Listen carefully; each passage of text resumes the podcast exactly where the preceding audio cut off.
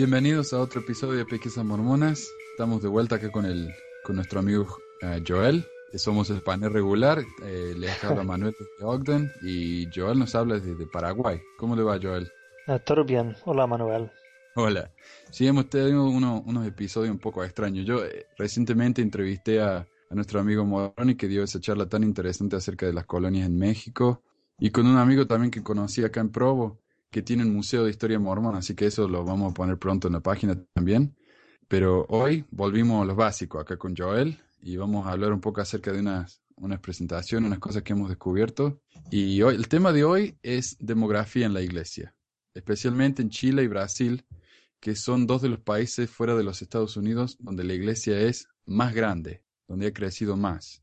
Y hemos escuchado muchos, muchos estudios, muchos reportes donde nos dicen que tal vez los números que la iglesia reporta no son tan honestos o no son realmente, no reflejan la realidad. Así que yo lo que leí fue un, estudio hace, hace, que hace como un año o un poco menos, un estudio del Trinity College en Hartford, ahí en Connecticut, donde ellos, ellos hablan acerca de, de la forma en que la iglesia cuenta a sus miembros y por supuesto, todos sabemos que cada seis meses hay un reporte oficial de la cantidad de mormones que hay en el mundo y cada año ese número es mayor y mayor. Pero el reporte este uh, de Connecticut aquí dice que cualquier persona bautizada y confirmada como miembro de la Iglesia de Jesucristo de los Santos de los últimos días se cuenta como mormón, ya sea que esta gente vaya a la iglesia o no, o si se consideran mormones o no, la iglesia los cuenta igual. Los estudios de miembros de la Iglesia en todo el mundo muestran que fuera de los Estados Unidos, entre la mitad y dos tercios de las personas en la Iglesia ya no se identifican como mormones. Y esto es, por supuesto, cuando, cuando la gente de, los censos viene y les pregunta qué religiones son, ellos raramente dicen que son mormones. Así que esta es la crítica más grande de este artículo. Sí, que, porque la iglesia cuenta todos los miembros bautizados hasta que o mueran o resignan de la iglesia, ¿no? Claro. Pero muchas personas solo dejan de asistir y después de un tiempo no se consideran más miembros, pero ellos continúan en los registros de la iglesia. Claro, ¿cuánta gente conoce uno que se va de la iglesia, se bautiza en otra iglesia o, no se dejan de creer y, y, la iglesia no, no les pregunta, la iglesia sigue contándolos hasta que ellos son excomulgados o como, como dijiste, hasta que ellos renuncian. Sí, correcto. Y, esto no es la práctica de otras iglesias. Por ejemplo, la, la iglesia del séptimo adventista del séptimo día. Ellos ah, sacan personas de su lista cuando no asisten a las reuniones después de un tiempo. Ah, entonces, no es que es la única manera de contar a las personas y, la iglesia tiene la idea de siempre buscar a, la oveja perdida o lo que sea, pero significa que ellos van siempre a tener un, número mayor de, um, de lo que está asistiendo todos los, todas las semanas, ¿no? Sí, y yo lo que me sorprendió, lo que dice este artículo, yo no sé si, si lo entendí bien, pero lo que dice es que los niños cuando son bendecidos en la iglesia ya se consideran miembros. O sea que si, si, no sé, un millón de niños son bendecidos al año, eso, eso, eso se cuenta como crecimiento en la iglesia. Yo pensé que eran solamente la gente que se bautizaba. No sé, eso es lo que entendí por el artículo este del Trinity College. Creo que si ellos uh, cuentan como miembros, no sé si a, a, partir de los ocho años ellos necesitan ser bautizados para continuar como miembros contados, ah, pero o si solo la bendición va a ponerles en la lista. Ok. Um, otra cosa interesante que comentaron estos autores en una entrevista que hicieron es que cuando la iglesia pierde contacto con alguien, por ejemplo, yo me inactivo, me mudo y la iglesia no me encuentra más, uh, la iglesia me sigue contando como miembro hasta que yo tengo, creo que dijeron 95, yo sé que es noventa y tantos años. Y por más que yo me haya los, muerto a los 60, si la iglesia no tiene contacto conmigo, ellos me siguen contando por 30 años más. Eh, entonces quiere decir que hay, algunos miembros registrados que ya murieron hace tiempo, pero continúan en la, lista de miembros, ¿no? Claro. Y, también, eh, bueno, como estabas comentando, que la iglesia siempre trata de encontrar a la gente que, que deja de ir y que se muda. Mi amigo, yo tengo un amigo acá de Uruguay que él, el trabajo de él es, él trabaja en la oficina de la iglesia en Salt Lake y el trabajo de él es encontrar gente que se mudó y que no le avisó a la iglesia. Y yo le pregunté, ¿no? ¿Qué pasa si alguien ah, se va de la iglesia, yo renuncio, pido que mi nombre sea sacado de la iglesia? Eh, es cierto, ya no me cuentan más, pero la iglesia no me, no me saca mi nombre oficialmente. O sea, no me cuentan más como miembro de iglesia, pero todavía tienen mi nombre en su registro, tienen la fecha en que me bauticé, la fecha en que hice todas estas ordenanzas. Así que ellos saben quién, quién fue miembro en algún tiempo y quién no. Sí. Otra cosa que encontré que me parece interesante es que en un artículo de la Universidad de Brigham ¿no? la, Universidad de la Iglesia, eh, y este artículo se escribió con el fin de ayudar a los misioneros a retener nuevos miembros ellos reportan que en Asia y en América Latina el porcentaje de miembros que atienden a la iglesia es alrededor del 25%. Y en México solamente el 19% de los hombres de la iglesia se mantienen activos lo suficientemente, el, suficiente tiempo como para recibir el sacerdocio de Melquisedec. O sea que el 81% de los hombres de la iglesia en, México nunca han recibido el sacerdocio de Melquisedec. Ah, que me parece un número gigantesco, muy, muy grande. Sí. Bueno, acá también hay, una radio, la, radio pública, y tienen un programa que se llama The World, El Mundo. Hicieron un reportaje acerca de, un reporte acerca de la iglesia en Chile. Y en ese reporte dijeron, en Chile le preguntaron al elder Kent Richards, un cirujano jubilado de Utah, hasta hace poco él era uno de los tres mormones de más jerarquía en el país. ¿Él era en la, la presidencia de área? Yo lo que me imagino es eso. Si ellos no dijeron en el reporte, pero si es una de las tres personas de más jerarquía en el país, tiene que ser o el presidente de área o uno de los consejeros. Okay. Y, y, este elder dijo, tenemos unos 570 mil miembros en Chile en la actualidad. 570 mil. Eso es más del 3% de una población que es abrumadoramente católica. Pero pocos católicos aquí van a la iglesia regularmente. Y Richards admite que este es un problema para los mormones también. Tenemos aproximadamente unos 55 mil que atienden en promedio todas las semanas, lo que quiere decir que menos del 10% de los conversos en el país están activos en la iglesia. Todos los líderes mormones con los que hablé quieren que enfatice que los bautismos rápidos nunca fueron una norma oficial de la iglesia. Y esto es algo que vamos a hablar también. En Chile, ah, la iglesia creció mucho a causa de los, de los bautismos rápidos. A veces la gente encontraba a alguien en la calle, decía, se quiere bautizar en la iglesia, inmediatamente lo bautizaban. Esto no es algo que la iglesia aprobó.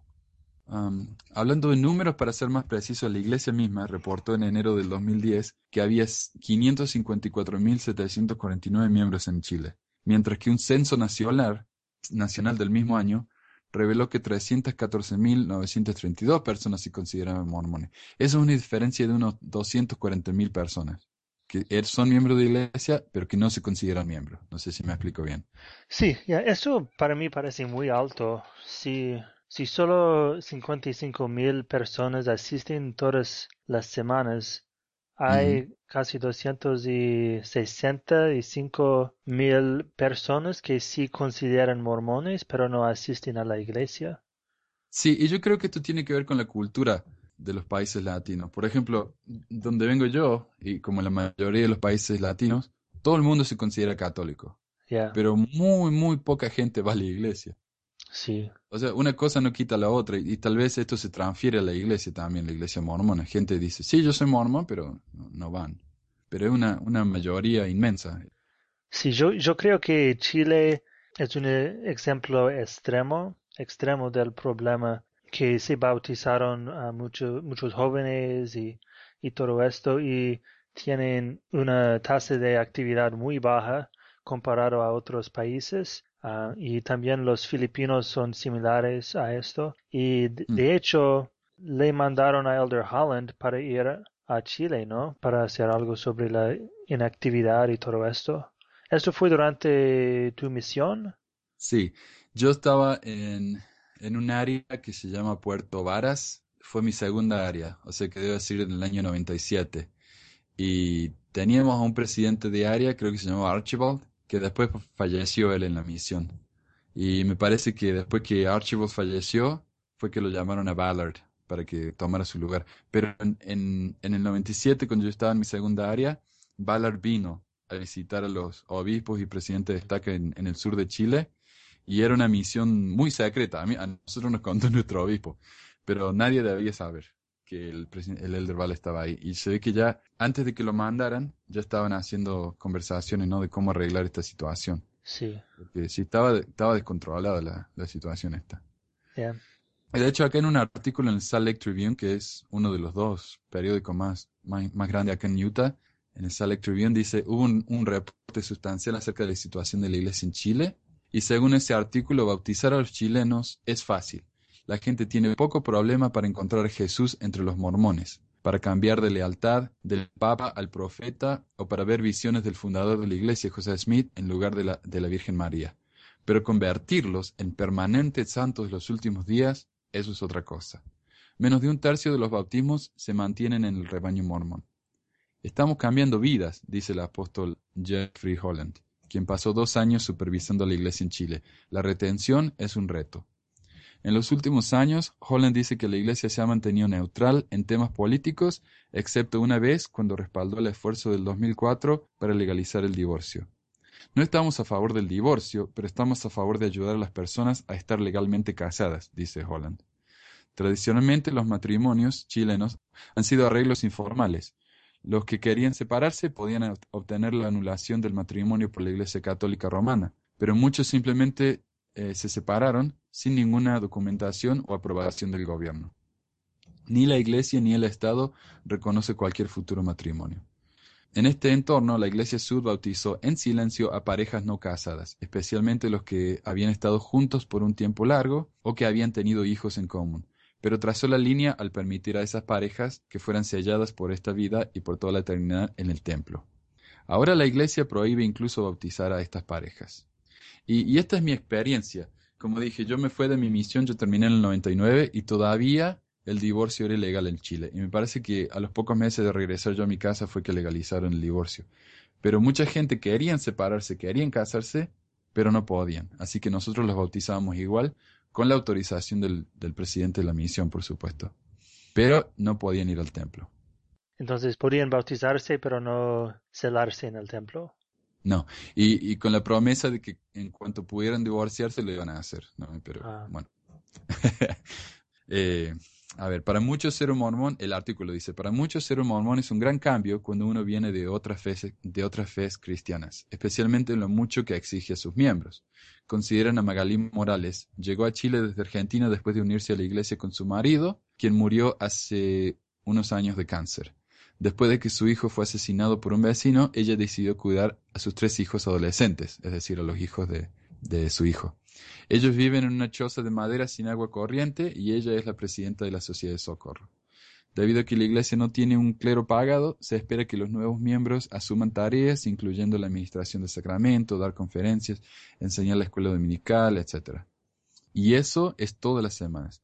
Además, los miembros que quieren ir al templo deben abstenerse de café, el tabaco y el alcohol, lo que puede ser difícil en Chile, un mayor exportador de vino.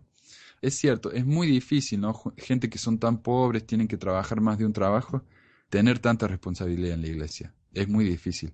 Y otra cosa es, la palabra desobediencia es un problema en Chile. Yo experimenté el alcoholismo en el sur, porque eran pueblos no muy pequeños, donde no había trabajo, la gente no tenía mucho para hacer. Pero el problema más grande para mí entre los miembros de la iglesia era el té. Y mucha gente simplemente decidía ignorar ese mandamiento. Y dicen, no, yo no puedo dejar el té. Y seguían tomando. Pero se consideran miembros activos, dignos, con recomendación y todo. ¿no? Pero si la mayoría seguía tomando té. Sí, en alguna, algunos países ellos tienen alguna bebida nacional, como en, en Paraguay es uh, tereré, el mate uh -huh. en Argentina, que, que, no son específicamente prohibidos por la palabra de sabiduría, pero para los países que a donde café o té es la bebida nacional, ahí es más difícil. Pero es extraño eso también, porque el mate tiene, yo creo que tiene tanta cafeína como el té. Sin embargo, como José Smith no dijo nada acerca del mate, eh, no se prohíbe. Sí. y, y, y mucho, incluso mis obispos dijeron, si a mí me prohíben el mate, yo no voy, no voy más a la iglesia. Y, Yeah. Y a mí en mi misión me prohibieron el mate, pero porque era una pérdida de tiempo, no por, por ninguna otra razón. En ese sentido, la palabra sabiduría es un poco confusa. A mí me tendría- yo digo, tienen que arreglar eso, ¿no? Tienen que decidirse qué, qué se puede y qué no se puede, porque eso depende de, de obispo en obispo en algunos lugares. Yeah. Ah, A ver, hay una, hay una cita aquí de Ted Lyon. Ted Lyon es un especialista en, América Latina. Él es un profesor de la Universidad de Brigham Young. Era, se jubiló. Y él, él fue mi presidente de misión. Y él lo citan acá en este artículo. Dice que hay demasiadas personas que fueron bautizadas antes de que hubieran hecho los compromisos de pagar el diezmo o asistir a la iglesia. Y la cultura promueve, promueve un enfoque apático a la participación religiosa. Y es cierto, yo cuando estaba en la misión, eh, el mismo presidente Lyon, que fue mi presidente, él, él nos ponía, él ponía mucho énfasis en los números.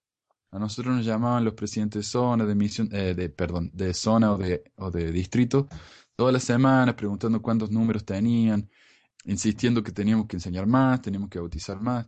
Y yo me acuerdo de una conferencia de los- de- donde los asistentes del, del presidente dieron una presentación ah, donde ellos dijeron, si tenemos fe, si tenemos verdadera fe, todas las parejas de la misión pueden bautizar a 10 personas por mes. Lo que uno tiene que recordar es que los misioneros son chicos de 19 años, 20 años, ahora van a ser de 18, ¿no? Sí. Ese tipo de presión es terrible para un, para un chico de esa edad. Así que terminamos bautizando lo que podíamos. Por ejemplo, mi compañero una, una vez que él era él, él era, perdón, líder de zona y bautizamos a un, a un par de niñitas. Y yo dije, yo no quiero saber nada con este bautismo porque el papá era borracho y, ni siquiera sabía de lo, por qué estábamos en la casa.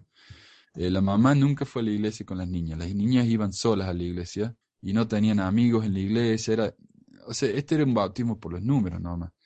Y como él era el líder de zona, él mismo las entrevistó, él mismo llenó el, el papelerío y incluso él, él dijo, bueno, está todo bien, después del bautismo lo vamos a entrevistar, lo cual no en, en contra de las reglas. Pero al día siguiente del bautismo fuimos a la casa de, de las niñas estas y le preguntamos a la mamá cuál era el fecho la fecha de nacimiento de las niñas y ella no se acordaba. Y tuvo que pensar, por supuesto no tenían documentos. Así que se puso a pensar, dice, bueno, yo sé que la más chica tiene siete u ocho años. Oh, Ahora nosotros ocho. sabemos que en la, en la iglesia no se pueden bautizar a un niño de siete años, ¿no? Tienen que tener ocho.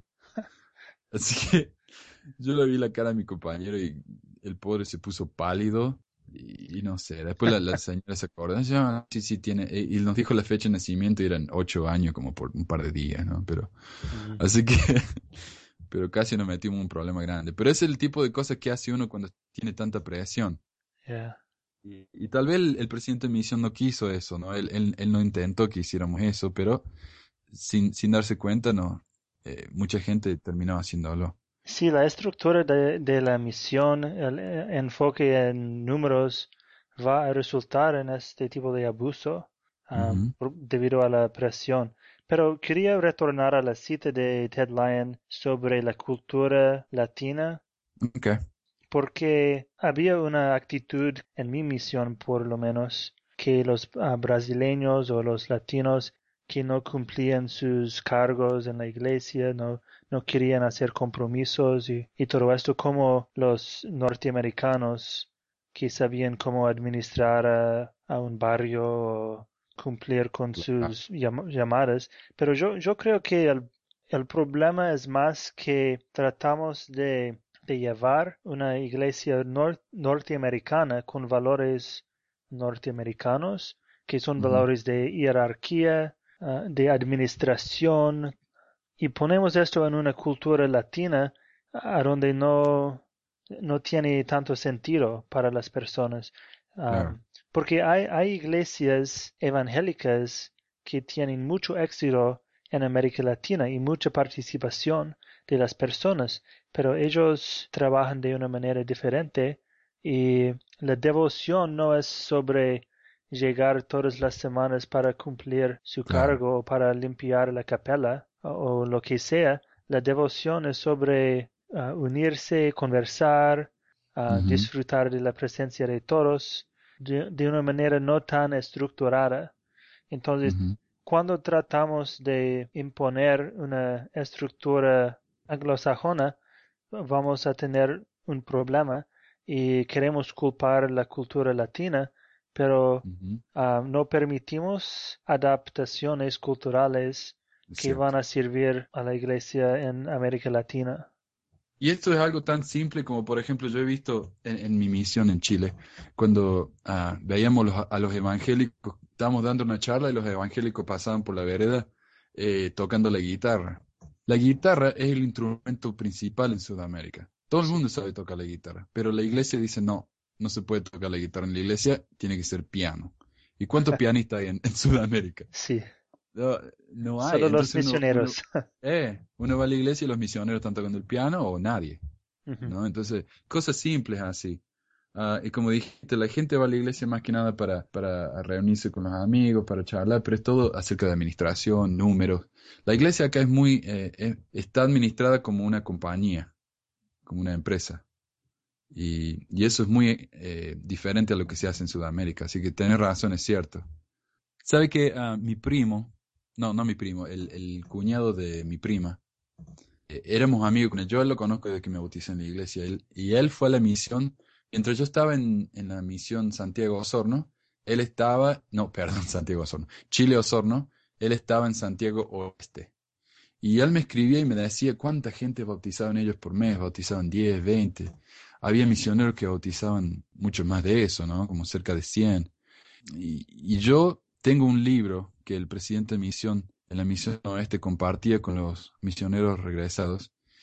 Y es como un papel explicando, ¿no? Por qué la iglesia en, la misión oeste es tan especial y tan exitosa.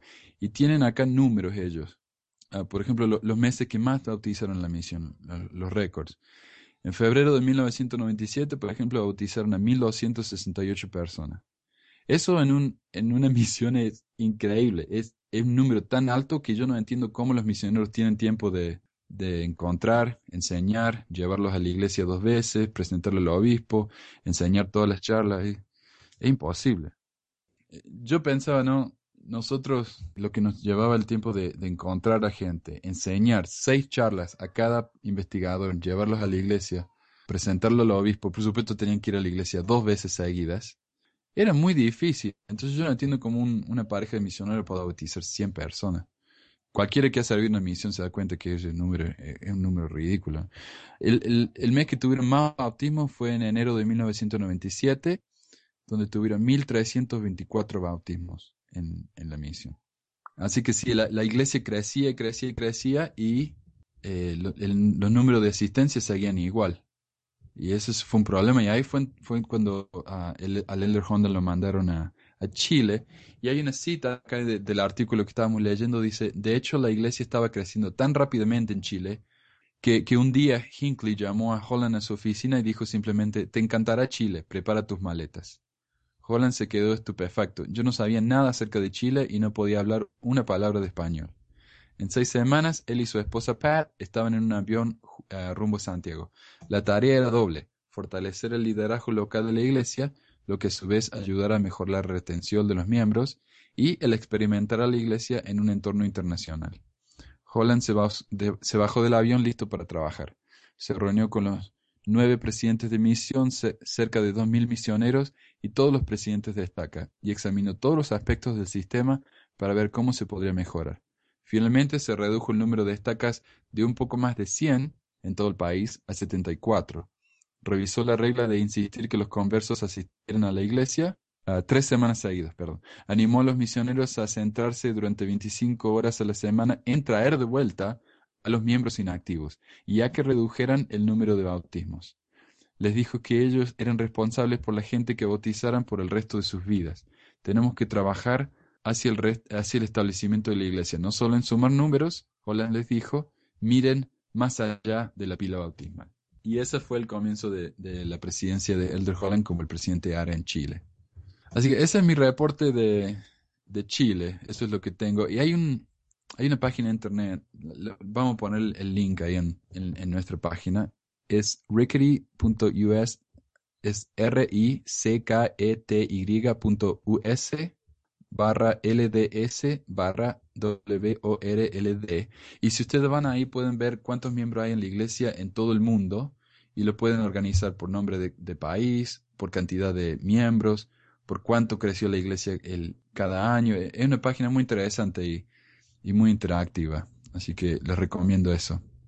Bueno, sí, me, ah, me parece que durante los años 2000, la actitud para la obra misionera cambió para ser más sobre la retención, sobre la calidad de convertidos ah, y menos sobre el número principal, ah, especialmente con el nuevo manual Prega mi Evangelio. Pero hay esta contradicción entre bautizar mucho y bautizar calidad y siempre va a existir esto. Yo creo que es como una, una onda que, que varía con tiempo. Ahora vemos más énfasis con retención, pero siempre hay énfasis en números, porque nadie quiere ser la misión con menos bautismos en el mundo. Claro, claro. Y yo creo que muchos presidentes de misión también piensan que si tienen muchos bautismos, cuando se retiren, como se jubilen de presidente de misión, van a ser llamados a ser 70 o algo así. Yo creo que eso tiene mucho que... Porque nosotros en la misión también, yo quería siempre ser el líder de zona, quería tratar de ver si podía ser el, asistente, ¿no? Uno siempre tiene esa, mentalidad de que los cargos en la iglesia son algo que uno puede aspirar y, trabajar y conseguir. Sí, ah, en mi misión, el presidente de misión antes de mi presidente, él era un ah, líder ah, empresarial, era un poco como Stephen Covey, que era muy inspirador, usaba principios de, de negocio y de ventas para animar a los misioneros, para enseñarles la responsabilidad individual y todo esto por sus esfuerzos. Y por esto ellos tuvieron mucho éxito en los bautismos y, bautizaron ah, mucho por, por una misión en Brasil. Pero yo oí de mi presidente de misión que a pesar de que ellos bautizaban a miles y miles de personas en nuestra misión, el, el número total de miembros, de asistencia de miembros um, durante los tres años bajó del inicio al fin de su presidencia. Entonces ellos estaban bautizando mucho, pero las personas estaban saliendo más rápido de la iglesia entonces mi presidente empezó a cambiar la énfasis para ser menos sobre el número de bautismos y más sobre trabajando con ah, el liderazgo local y, con los convertidos y todo esto. Pero continuamos a tener problemas porque todos los líderes en la misión, cuando yo llegué, ellos aprendieron del presidente anterior y la, la, actitud era bautizar a la persona el más rápido posible y ejercer fe para, para que ellos pudieran continuar en la iglesia y todo esto, sin preparar a las personas, no, no enseñar todas las ah, lecciones. Y esto solo cambió poco a poco. Y eso era algo tan obvio para mí cuando yo estaba en la misión. Yo decía, ¿por qué insisten tanto en que bautizamos cuando el, el 90% del barrio acá está inactivo. ¿Por qué no trabajamos en activar a esta gente? ¿No? Y, eso para mí fue algo tan, tan obvio, pero teníamos tanta presión que no podíamos parar de, buscar y enseñar.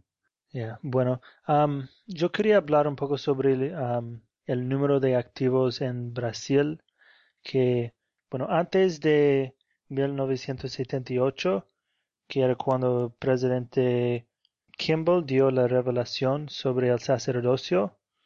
Ah, los negros no pudieron recibir el sacerdocio antes de esto. ¿Y por qué Brasil tiene una gran población afro-brasileño y, ellos mezclan mucho con la población? E-, era más difícil la obra misionera antes de esto. Y realmente eso era una de las razones principales Ah, por la revelación era el problema de Brasil, porque tenía una población con mucha, mucho sangre africano, ¿no? Entonces, en el año de la revelación en 1978 había 55 mil miembros y en los próximos dos, en las próximas dos décadas esto creció a 775 mil personas, que era un aumento de como mil y cuatrocientos por ciento en, en 22 años. Y, ellos aumentaron el número de misiones, de como 6 en 1980 a 26 en 2000. Y Brasil, ah, después de Estados Unidos, tiene más misiones de cualquier otro país. Entonces tuvieron mucho éxito en, en el número de bautismos y en abrir nuevas ciudades y todo esto. Pero como, como el resto de, la, de América Latina, Brasil tiene el problema de la tasa de actividad y la calidad de convertidos. Entonces, en la última década, las cosas han peorado con la actividad en Brasil. El número de miembros continúa a crecer, pero ah, otros indicadores de actividad y crecimiento muestran que mucho del crecimiento es uh, ilusorio. Y ah. eso es principalmente por, por el censo uh, brasileño. Bueno, hay un sitio web que reporta el crecimiento de la iglesia que uh, se llama LDS Church Growth, crecimiento de la iglesia de los santos de los últimos días. Y ellos escribieron lo siguiente, que el Instituto Brasilero de Geografía y Estadística publicó recientemente estadísticas de 2010 del censo sobre la afiliación religiosa en Brasil. El censo determinó que 225 mil ah, personas se identificaron como miembros de la Iglesia, mientras que la Iglesia reportó 1.138 mil miembros, o un millón 138 mil miembros en Brasil uh, en 2010. Estos hallazgos indican que los que identifiquen a sí mismos como santos de los últimos días en la cuenta del censo representan solo el 20% del total de miembros oficialmente declarados por la Iglesia en Brasil. Entonces, por mí me, sorprendió que tantos chilenos se identifican como miembros, porque en Brasil es solo 20% en 2010 que se identificaron. Y continuando con el artículo, por otra parte, el porcentaje de afiliación oficial a, auto-identificarse como miembro de la Iglesia en el censo ha disminuido en la última década. El censo de 2000 reportó 1900, no, 199 mil santos de los últimos días brasileños que era 20, 26% de los miembros reportados por la iglesia. Entonces, en 10 años, el porcentaje de, de personas que se identificaron relacionado al, al número de miembros era, cayó de 26% a solo 20%. Y esto, y, perdón, y esto no es solamente gente que no va a la iglesia, esta gente que dice que ellos no son miembros. Bueno, son cuando durante el censo ellos reportaron a su religión como mormón. Entonces solo, solo 20% de los mormones uh, dijeron que era mormón. Claro. Um, y no está claro si hubiera algún cambio en la presentación de pertenencia a diversos grupos religiosos entre 2000 y 2010 Ah, sobre el censo, pero otros grupos religiosos no parecen mostrar ningún aumento o disminución importante debido a los cambios en la presentación de datos religiosos. Mm. Especialmente después de tantos bautismos.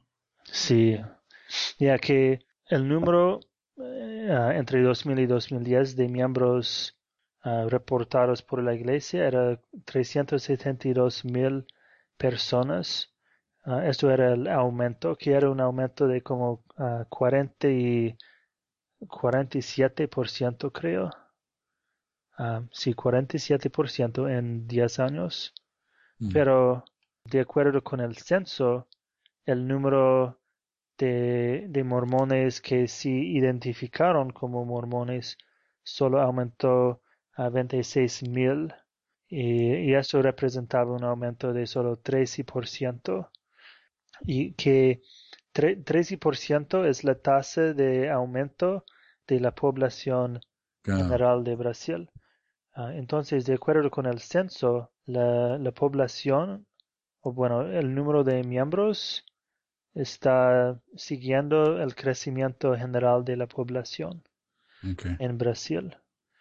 Okay. Le preguntaron a la iglesia por qué hay la diferencia entre los números del censo, que mostraron un crecimiento de vagar, y de los bautismos o miembros oficiales, que muestran un crecimiento rápido. Y el portavoz de la iglesia, Scott Trotter, ah, respondió el siguiente. un buen indicador para el aumento de la membresía y la actividad de un área se encuentra en la construcción de iglesias y templos. Solo los construimos a donde los miembros los necesitan, no en previsión del crecimiento futuro. Nuestra construcción de ambos tipos de edificios en Brasil continúa a paso ligero. Ok. Ah, me gustaría responder al señor Trotter que un buen indicador de la membresía y la actividad es el número de miembros activos que asisten a las reuniones de la iglesia, que, que la iglesia junta esta información pero no la comparte con el público. Claro. Entonces necesitamos usar otros miembros, otros indicadores para tratar de aproximar el nivel de actividad en, en Brasil o en cualquier país. Y bueno, y también los templos en Brasil están usados por otra gente, ¿no? Otros países alrededor que no tienen templos. Ah, yo sé porque en Argentina venía la gente de Uruguay a usar el templo, porque ellos no tenían hasta que construyeron su templo.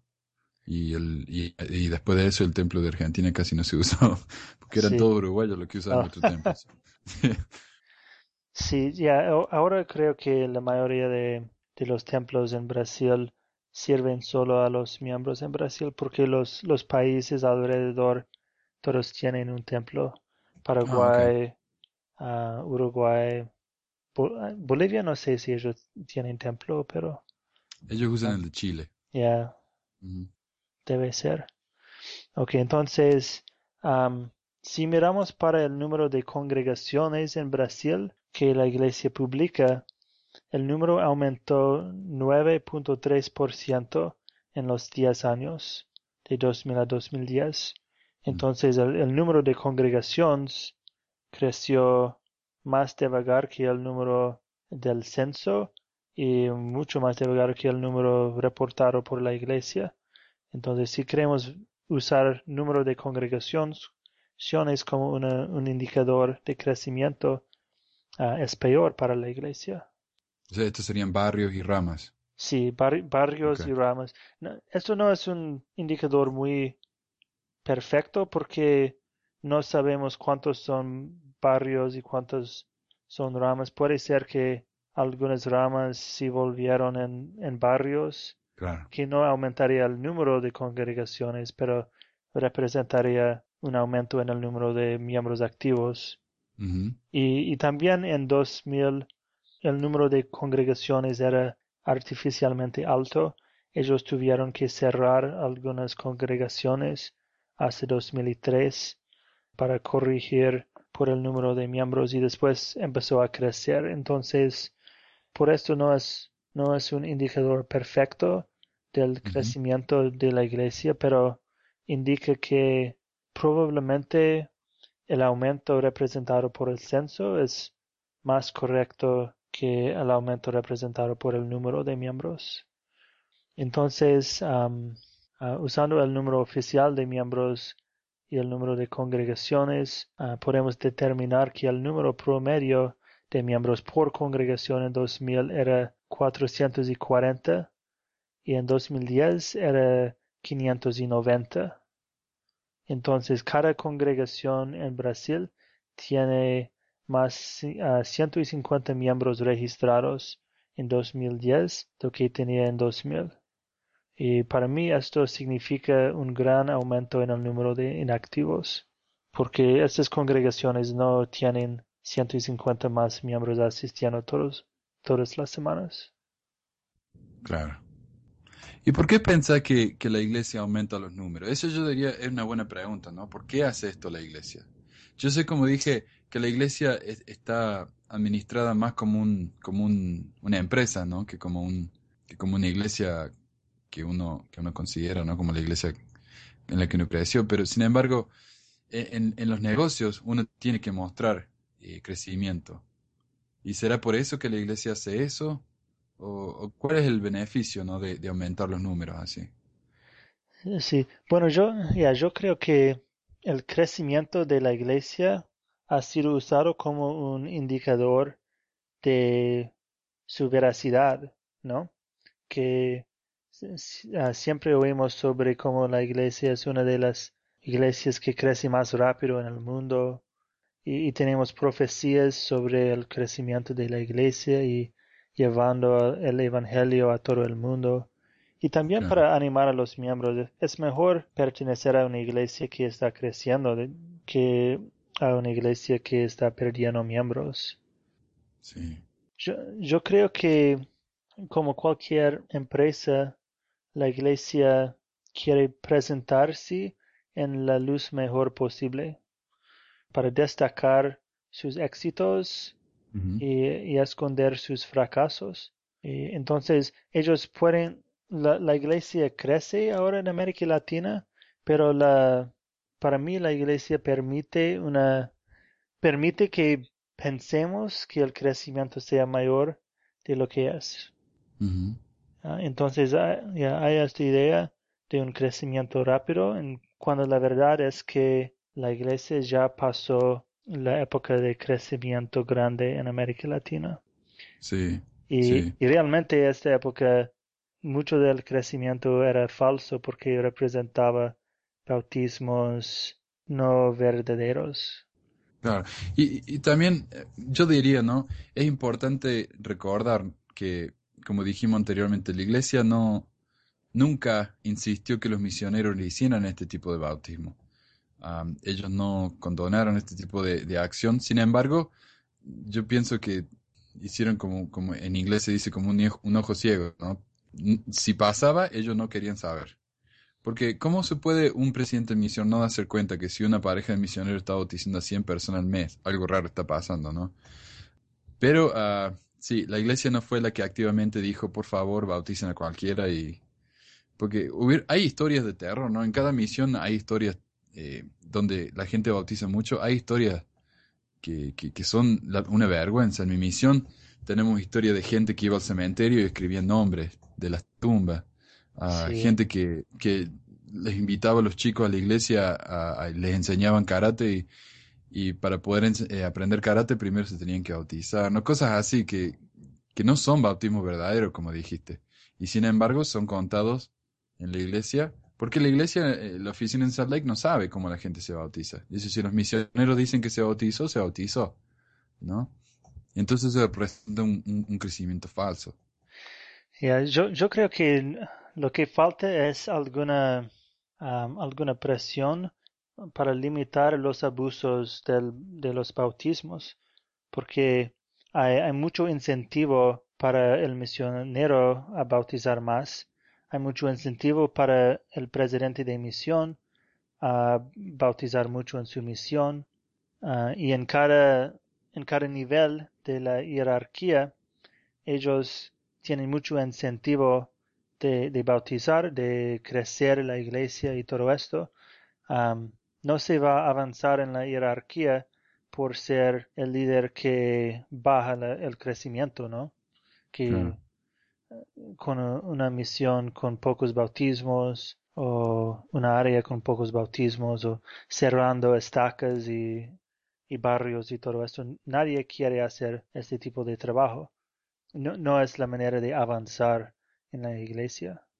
Bueno, y la respuesta típica también de, de, la, de la iglesia, lo que me dice mi amigo que trabaja en la oficina de iglesia es, bueno, si alguien quiere regresar a la iglesia, le vamos a dar la oportunidad yo diría, bueno, ¿por qué no se tiene que bautizar de nuevo como tendría que ser en otra iglesia? Pero él dice, no, todavía consideramos el bautismo, consideramos todas las ordenanzas, así no tienen que hacerlo todo de nuevo. Si ellos se arrepienten y vuelven, eh, los recibimos con los brazos abiertos. entonces por eso ellos no quieren dejar de contar a nadie. Sí. Ah, también preguntándonos por qué, por qué tanta gente que son miembros de la iglesia no se consideran miembros de la iglesia. Yo encontré un, un, artículo interesante, y es lo último que quiero compartir acá. Un artículo interesante en una revista que se llama Dialogue, que es una revista por gente ah, que son o fueron miembros de la iglesia acerca de temas mormones, pero no es oficial de la iglesia, porque algunos de los artículos son un poco críticos. Eh, pero un señor David Knowlton, este artículo trata de explicar por qué la gente no eh, se reconoce como miembros de la iglesia. Y él es un poco defensor de la iglesia en, este artículo, porque dice que el la primera razón por la que gente, la gente no reconoce ser mormones es porque en, una, en una cultura tan católica, si ellos admiten ser mormones, tienen miedo a la repercusión, a lo que les puede pasar. lo que me parece una explicación un poco rara, porque entonces, ¿por qué se bautizaron o por qué fueron a la iglesia para empezar o cómo lo hicieron? Sin que nadie se diera cuenta.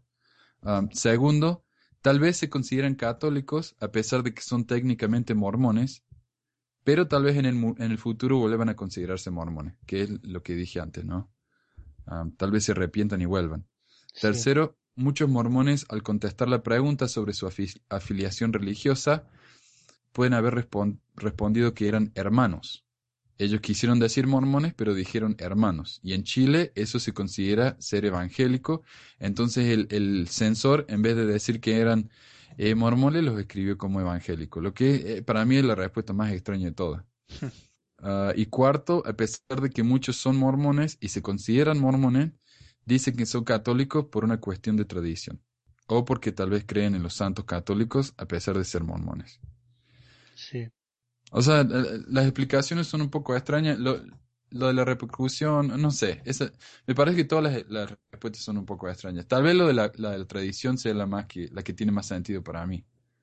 Ah. Sí, lo, que me molesta ah, no es que la iglesia decide a contar todos los miembros bautizados como miembros, mismo si no asisten o no, es que la iglesia usa el, número total de miembros de 14 millones de miembros y, este, este número es siempre publicado en la prensa y, y todo esto sin explicar que la gran mayoría de esas personas no asisten más a la iglesia o son menos activos en la iglesia.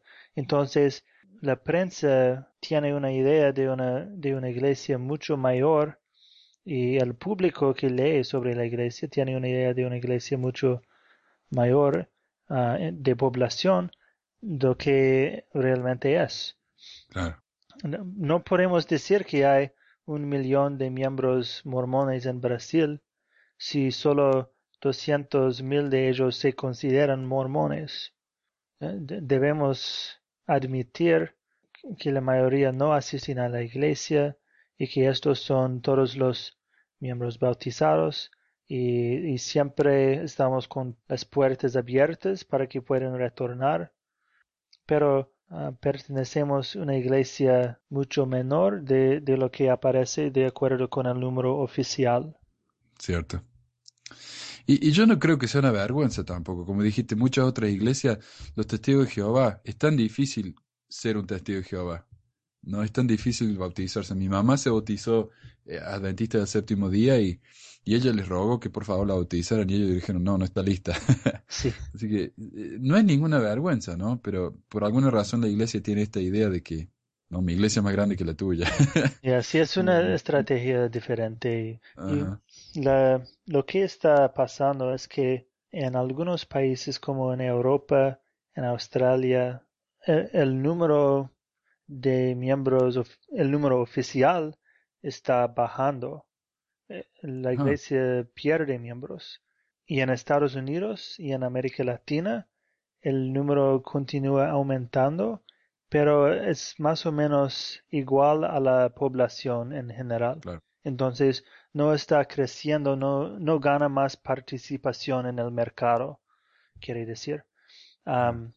Y, en algunas partes del mundo, como en África y tal vez unas partes de Asia, la iglesia está creciendo rápido. Pero en la, en la próxima década, la iglesia no va a poder esconder la pérdida de miembros en Europa, en Estados Unidos más porque el número total va a empezar a disminuir en vez de crecer. En Estados Unidos creo que vamos solo a pasar este punto en tal vez 20 años, pero ya, ya estamos pasándolo en Europa, en Australia, Japón, algunos otros países. Y va, esto va a acontecer en Estados Unidos, en América Latina y, y yo creo en todo el mundo. En los años 1980 hubo una, un reportaje por un miembro que miraba a las demográficas de la iglesia y él dijo que de acuerdo con los demográficos la iglesia iba a crecer más y más porque el, la tasa de, de aumento estaba creciendo, era positivo. Y entonces él dijo que él creía que en 2050 tendría como 250 millones de miembros y que la iglesia mormona sería como una nueva religión ah, internacional, como el cristianismo, el islam, una, una iglesia global. Pero lo que ocurrió es que eh, la tasa de crecimiento empezó a bajar y continúa bajando hasta que la, la iglesia, de, de, acuerdo con la dirección a donde está yendo ahora, va a llegar a un punto más alto y después va a disminuir. Ah, y eso es la dirección de, de la mayoría, la gran mayoría de religiones en el mundo. Es que todos están perdiendo miembros. Sí, eh, el, el, número de personas que se consideran uh, que no pertenecen, pertenecen a ninguna iglesia o que son ateos no está creciendo en, en todo el mundo, especialmente en Europa, pero eh, en, en, Estados Unidos, que es un país muy conservador, muy religioso, también uh, los reportes muestran que está creciendo y creciendo, así que es cierto. Sí, es un problema universal para todas las iglesias, cómo retener a sus miembros entonces la, el gran desafío de la iglesia va a ser cómo retener a sus miembros y no cómo crecer, no cómo atraer nuevos miembros. Entonces, para mí, el esfuerzo de, la obra misionera va a ser más para, para que los misioneros se mantengan fieles a la iglesia todas sus vidas y menos sobre el número de convertidos. Y para mí esto es el esfuerzo, es el, el propósito principal del esfuerzo misionero hoy en día. Claro, como, como vimos ahí en, en, en Chile, Leder Holland le pedía a los misioneros que 25 horas a la semana dedicaran nada más que a los miembros menos activos, así que es una, una, una, diferencia inmensa. Así que, bueno, ese, ese es nuestro reporte en los demográficos de la iglesia en Brasil y Chile, y todavía nos falta hablar de México, que eh, después creo de Brasil es el país con más miembros de la iglesia en el mundo. ¿no? Sí, es uh, Estados Unidos primero, después México y tercero es Oh. Brasil. Ok, ok. Me- Ya, México tiene como ciento mil más. Y también la tasa de actividad en, en México es mayor que. Brasil. La iglesia en México es mucho más establecida de que en, o- en Sí. otros países uh, Sí. latinos. Y vamos a hablar, tenemos muchos ah, podcasts en el futuro acerca de la historia de la iglesia en México, que es muy rica, ¿no? Y, y, y más antigua que tal vez en los otros países de Latinoamérica. Sí, Pero bueno, eso es para el futuro. Así que muchísimas gracias por escucharnos y gracias, Joel, por, ah, por lo que nos has enseñado, la preparación. Y, y nos estamos escuchando la semana que viene, bueno, un par de semanas. ok, hasta el próximo. Ok, adiós, Joel.